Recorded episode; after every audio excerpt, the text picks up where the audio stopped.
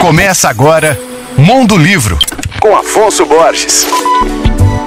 Olá, ouvintes da Alvorada FM. Às vezes as pessoas me perguntam o que ler. Me pedem indicações, nomes, títulos, melhores livros, aquela frase maravilhosa, né? Qual o livro mais importante da sua vida? Veja bem, eu tenho as minhas escolhas, mas na minha opinião não é este o assunto mais importante. O mais importante é que as pessoas leiam livros literários. Sim, livros de literatura, ficção, não ficção, é, e vai por aí, contos, romances, novelas. Por quê? Porque só eles conseguem é, influenciar a sua imaginação. Só eles conseguem fazer com que esse seu cérebro, que está automatizado em ações diárias, em ações do trabalho, na mecânica do dia a dia, consiga delirar e fazer o mais importante do processo artístico, que é a criação. Criar novos mundos, ver novas realidades e, através do livro, que o livro imita a realidade, né? Imita, às vezes, a realidade até supera